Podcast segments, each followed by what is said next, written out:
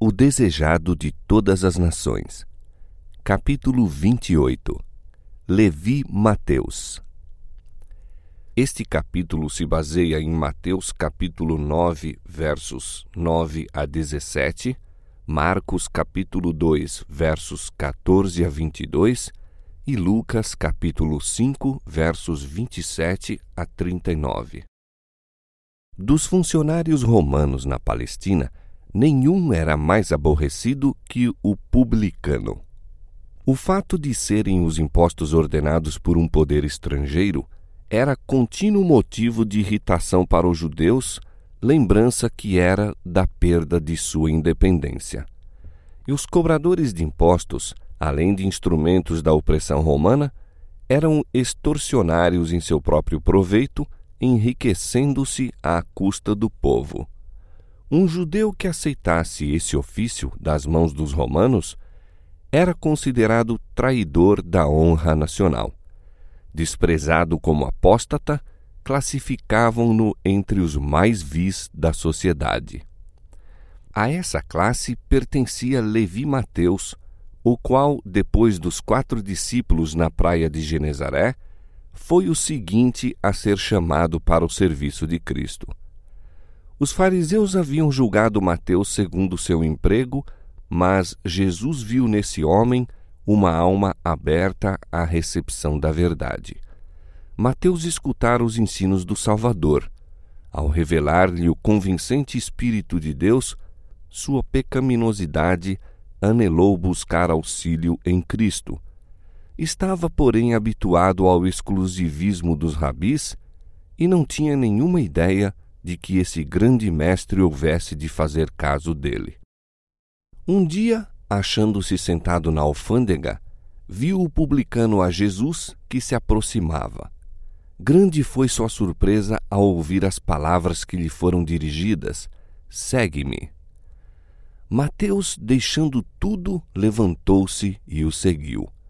Não houve nenhuma hesitação, nenhuma dúvida, nenhum pensamento para o lucrativo negócio a ser trocado pela pobreza e as privações. Era-lhe suficiente o estar com Jesus, ouvir-lhe as palavras e a ele unir-se em sua obra. O mesmo se deu com os discípulos anteriormente chamados. Quando Jesus pediu a Pedro e a seus companheiros que o seguissem, eles deixaram imediatamente os barcos e as redes. Alguns desses discípulos tinham queridos cuja manutenção deles dependia. Ao receberem, porém, o convite do Salvador, não hesitaram nem inquiriram: como hei de viver e sustentar minha família? Obedeceram ao chamado e, quando, posteriormente, Jesus lhes perguntou: Quando vos mandei sem bolsa, alforge ou alparcas, Faltou-vos porventura alguma coisa? Puderam responder: Nada. A Mateus, em sua abastança, como a André e Pedro em sua pobreza, a mesma prova foi apresentada. A mesma consagração foi feita por cada um. No momento do êxito, quando as redes estavam cheias de peixe e mais fortes eram os impulsos do viver anterior, Jesus pediu aos discípulos junto ao mar que abandonassem tudo pela obra do Evangelho. Assim, toda alma é provada quanto a seu mais forte desejo, se bens temporais, se a companhia de Cristo. O princípio é sempre de caráter exigente. Homem algum pode ser bem-sucedido no serviço de Deus, a menos que nele ponha inteiro o coração e repute todas as coisas por perda pela excelência do conhecimento de Cristo. Ninguém que faça qualquer reserva pode ser discípulo de Cristo e muito menos seu colaborador. Quando os homens apreciam a grande salvação, o espírito de sacrifício observado na vida de Cristo ver-se-á na sua. Por onde quer que ele os guie, acompanhá-lo-ão contentes. A vocação de Mateus para ser um dos discípulos de Cristo excitou grande indignação. Que um mestre de religião escolhesse um publicano como um de seus imediatos assistentes, era uma ofensa contra os costumes religiosos, sociais e nacionais. Procurando estimular os preconceitos do povo, os fariseus esperavam voltar à corrente dos sentimentos populares contra Jesus. Criou-se entre os publicanos amplo interesse. Seu coração foi atraído para o Divino Mestre. Na alegria de seu novo discipulado, desejou Mateus levar seus antigos companheiros a Jesus. Fez, portanto, um banquete em sua casa, reunindo os parentes e amigos. Não somente publicanos foram incluídos, mas muitos outros de duvidosa reputação, proscritos por seus mais escrupulosos vizinhos. A festa foi oferecida em honra de Jesus e este não hesitou em aceitar a gentileza. Bem sabia que isso daria motivo de escândalo ao partido dos fariseus, comprometendo também aos olhos do povo.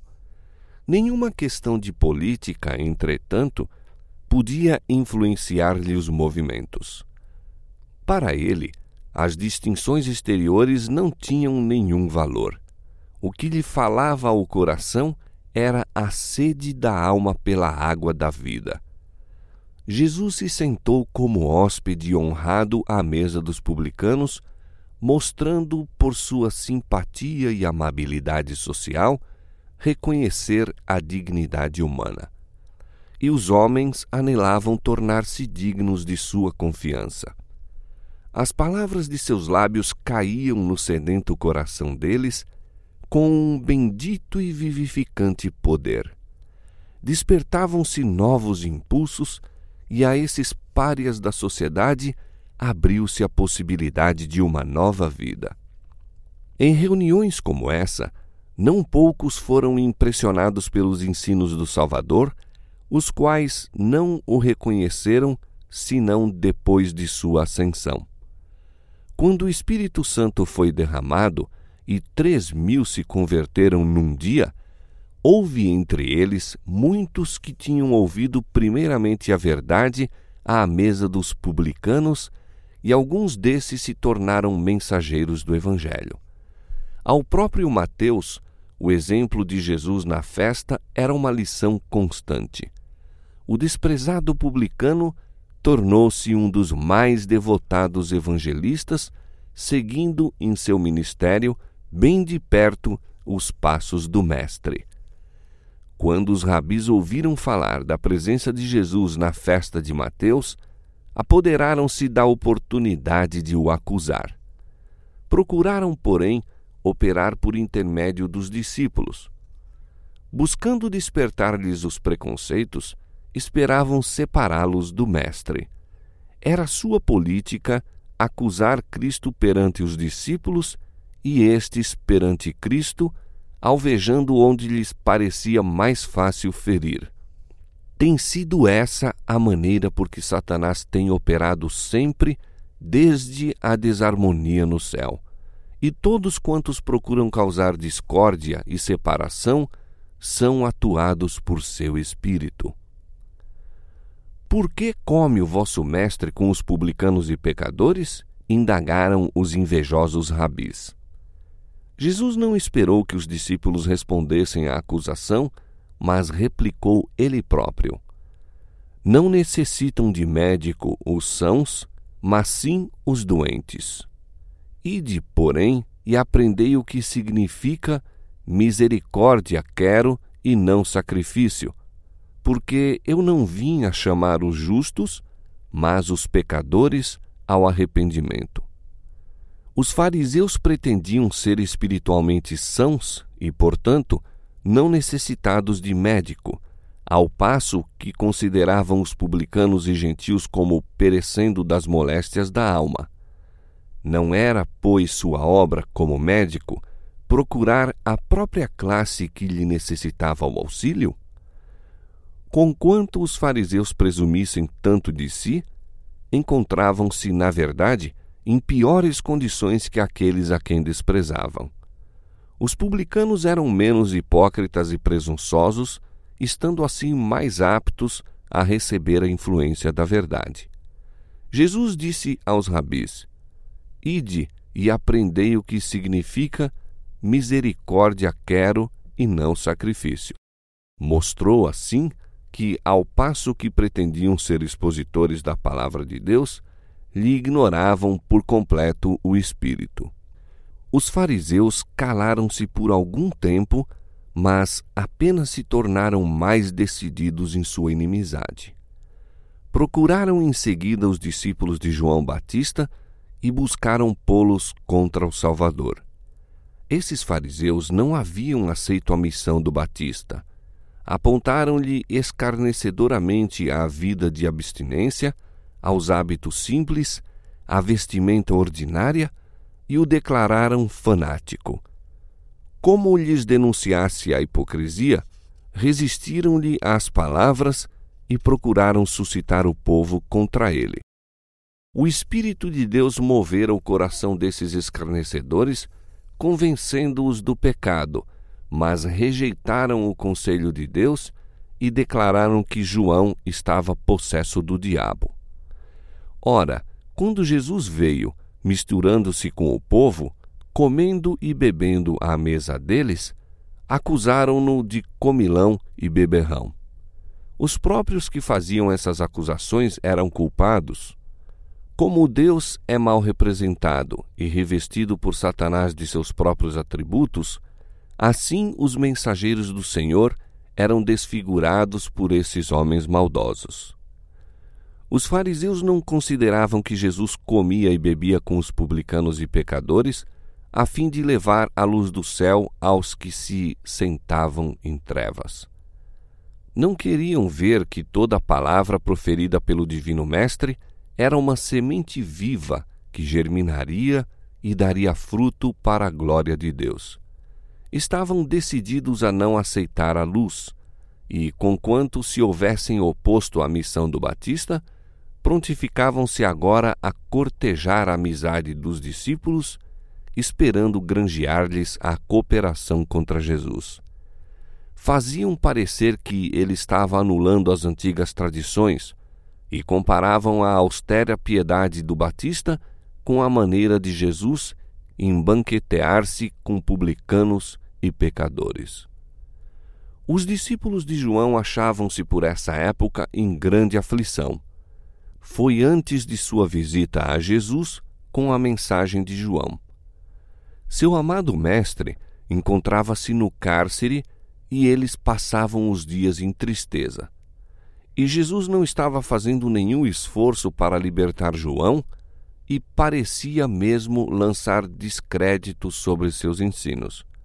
Se João fora enviado por Deus, por que seguiam Jesus e os discípulos caminho tão diverso?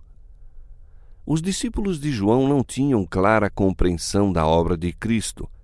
Pensaram que talvez houvesse algum fundamento para as acusações dos fariseus observavam muitas das regras prescritas pelos rabis e esperavam mesmo ser justificados pelas obras da lei. O jejum era observado pelos judeus como ato meritório e os mais rígidos dentre eles jejuavam duas vezes por semana. Os fariseus e os discípulos de João estavam jejuando quando os últimos foram ter com Jesus com a interrogação: por que jejuamos nós e os fariseus muitas vezes e os teus discípulos não jejuam? Muito ternamente lhes respondeu Jesus. Não procurou corrigir-lhes a errônea concepção acerca do jejum, mas apenas fazê-los ver com justeza sua missão. E fê-lo empregando a mesma imagem de que se servira o próprio Batista em seu testemunho de Jesus. João dissera: Aquele que tem a esposa é o esposo, mas o amigo do esposo, que lhe assiste e ouve, alegra-se muito com a voz do esposo. Assim, pois, já este meu gozo está cumprido. Os discípulos de João não podiam deixar de recordar essas palavras do Mestre quando, tomando a ilustração, Jesus disse: Podem, porventura, os filhos das bodas jejuar enquanto está com eles o esposo? O príncipe do céu estava entre seu povo. O maior dom de Deus fora concedido ao mundo. Regozijo para os pobres, pois Cristo viera torná-los herdeiros de seu reino. Regozijo para os ricos, pois lhes ensinaria a obter as riquezas eternas. Regozijo aos ignorantes, torná-los-ia sábios para a salvação. Regozijo aos instruídos, desvendar-lhes-ia mistérios mais profundos que os que já haviam penetrado. Verdades ocultas desde a fundação do mundo seriam reveladas aos homens mediante a missão do Salvador. João Batista rejubilara ao ver o Salvador. Que ocasião de regozijo não tinham os discípulos a quem cabia o privilégio de andar e falar com a majestade do céu? Não era esse o tempo de lamentarem e jejuarem. Deviam abrir o coração para receber a luz de sua glória, para que, por sua vez, projetassem a luz sobre os que estavam sentados nas trevas e sombras da morte. Belo era o quadro que evocavam as palavras de Cristo. Sobre ele, no entanto, pairava pesada sombra que unicamente seus olhos distinguiam. Dias, porém, virão, disse ele, em que lhe será tirado o esposo, e então jejuarão. Quando vissem seu senhor traído e crucificado, os discípulos se afligiriam e jejuariam. Nas últimas palavras que lhes dirigia no cenáculo, dissera: Um pouco e não me vereis, e outra vez um pouco e ver-me-eis. Na verdade, na verdade vos digo que vós chorareis e vos lamentareis, e o mundo se alegrará, e vós estareis tristes, mas a vossa tristeza se converterá em alegria. Quando ele ressurgisse do sepulcro, a tristeza deles se converteria em alegria. Depois de sua ascensão, devia estar pessoalmente ausente, mas por meio do Consolador achar-se-ia ainda com eles e não deviam passar o tempo em lamentações. Isso era o que Satanás queria. Desejava que dessem ao mundo a impressão de haver sido iludidos e decepcionados, mas deviam, pela fé, contemplar o santuário em cima, onde Jesus estava ministrando em favor deles. Deviam abrir o coração ao Espírito Santo, seu representante, e regozijar-se na luz de sua presença. Todavia, sobreviriam dias de tentação e prova em que seriam postos em conflito com as autoridades do mundo e os chefes do reino das trevas.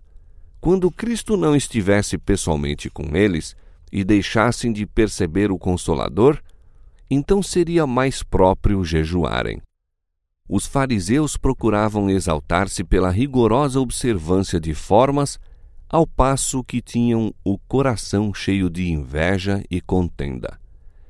Eis, diz a Escritura, que para contendas e debates jejuais e para dardes punhadas impiamente. Não jejueis como hoje, para fazer ouvir a vossa voz no alto. Seria este o jejum que eu escolheria? Que o homem um dia aflija a sua alma, que incline a sua cabeça como o junco e estenda debaixo de si saco e cinza? Chamarias tu a isto jejum e dia aprazível ao Senhor? O verdadeiro jejum não é um serviço meramente formal. A Escritura descreve o jejum preferido por Deus: que soltes as ligaduras da impiedade, que desfaças as ataduras do jugo, que deixes livres os quebrantados ou oprimidos e despedaces todo o jugo. Abrires a tua alma ao faminto e fartares a alma aflita. Aí se expõe o próprio espírito e caráter da obra de Cristo. Toda a sua vida foi um sacrifício pela salvação do mundo. Quer jejuando no deserto da tentação, quer comendo com os publicanos no banquete de Mateus, estava dando a vida pela redenção dos perdidos. Não em ociosas lamentações, em simples humilhação do corpo e multidão de sacrifícios, faz o verdadeiro espírito de devoção, mas revela-se na entrega do próprio eu em voluntário serviço para Deus e o homem. Continuando sua resposta aos discípulos de João, Jesus disse uma parábola. Ninguém tira um pedaço de um vestido novo para o cozer em vestido velho, pois que romperá o novo e o remendo não condiz com o velho. A mensagem do Batista não devia ser entremeada com a tradição e a superstição.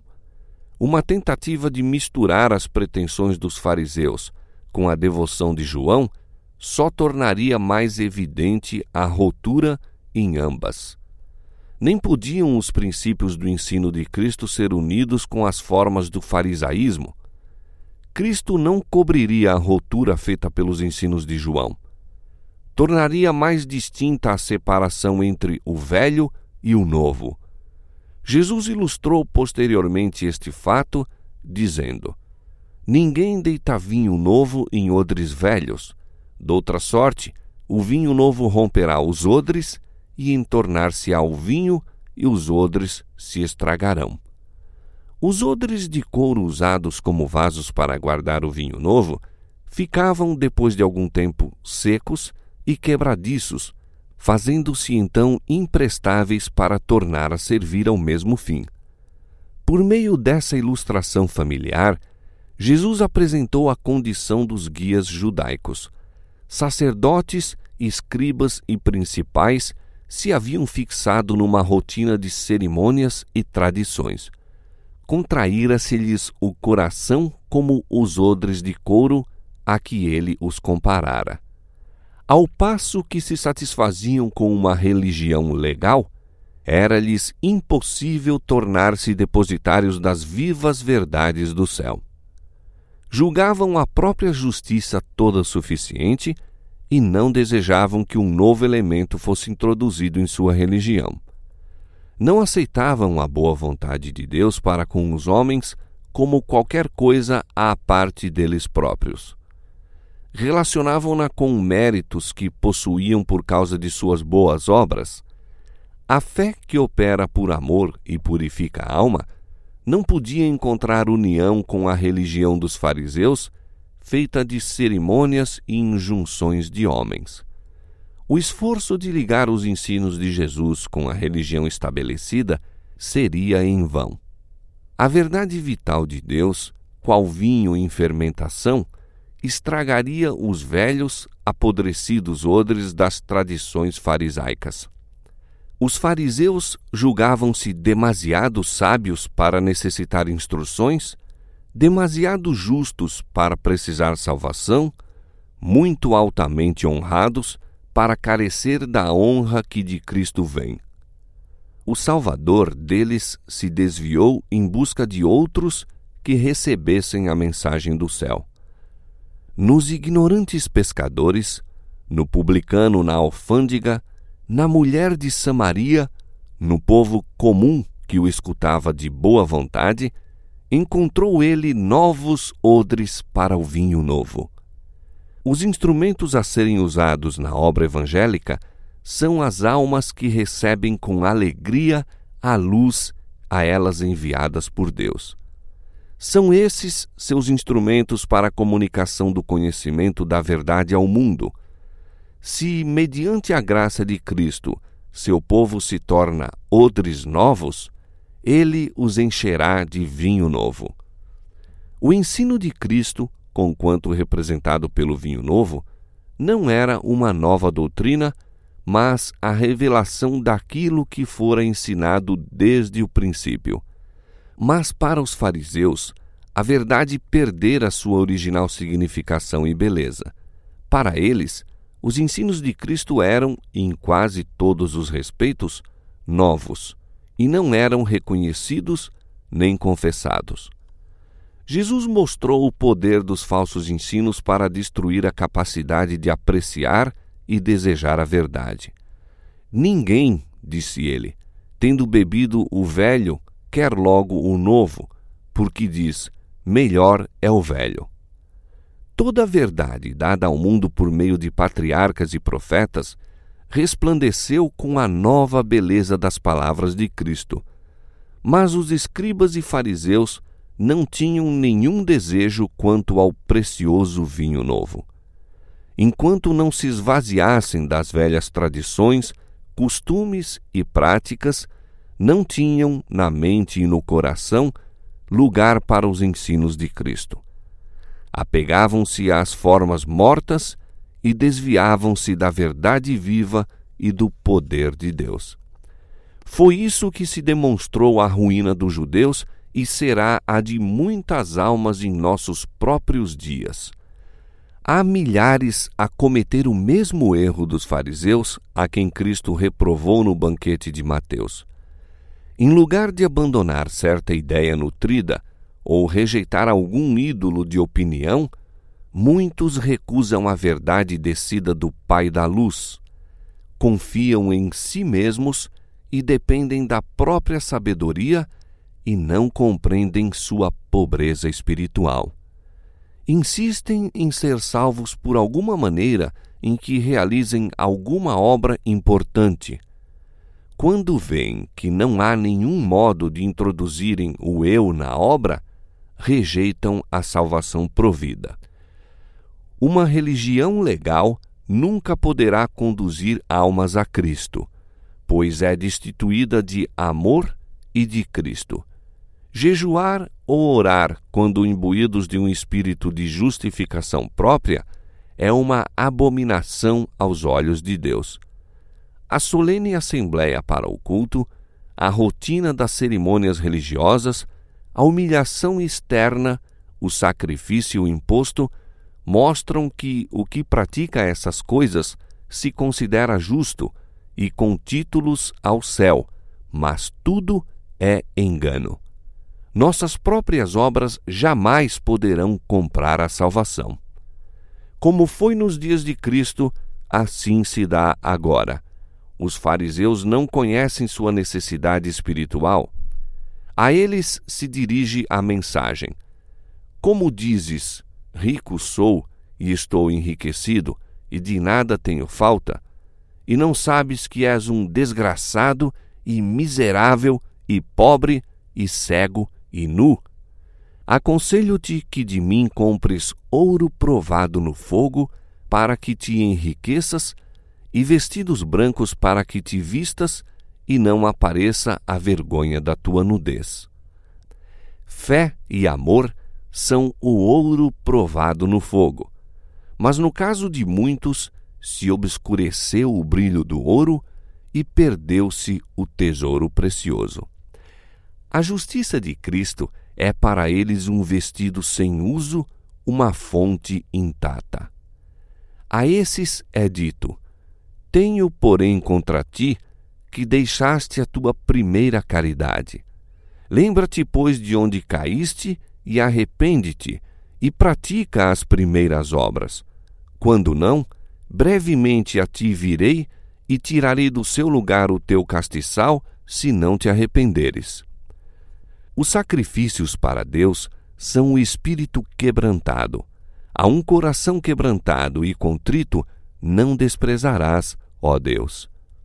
O homem se deve esvaziar do próprio eu antes de ser, no mais amplo sentido, um crente em Jesus. Quando se renuncia ao eu, então o Senhor pode tornar o homem uma nova criatura. Novos odres podem conter o vinho novo. O amor de Cristo há de animar o crente de uma vida nova. Naquele que contempla o Autor e Consumador de nossa fé, o caráter de Cristo se há de manifestar.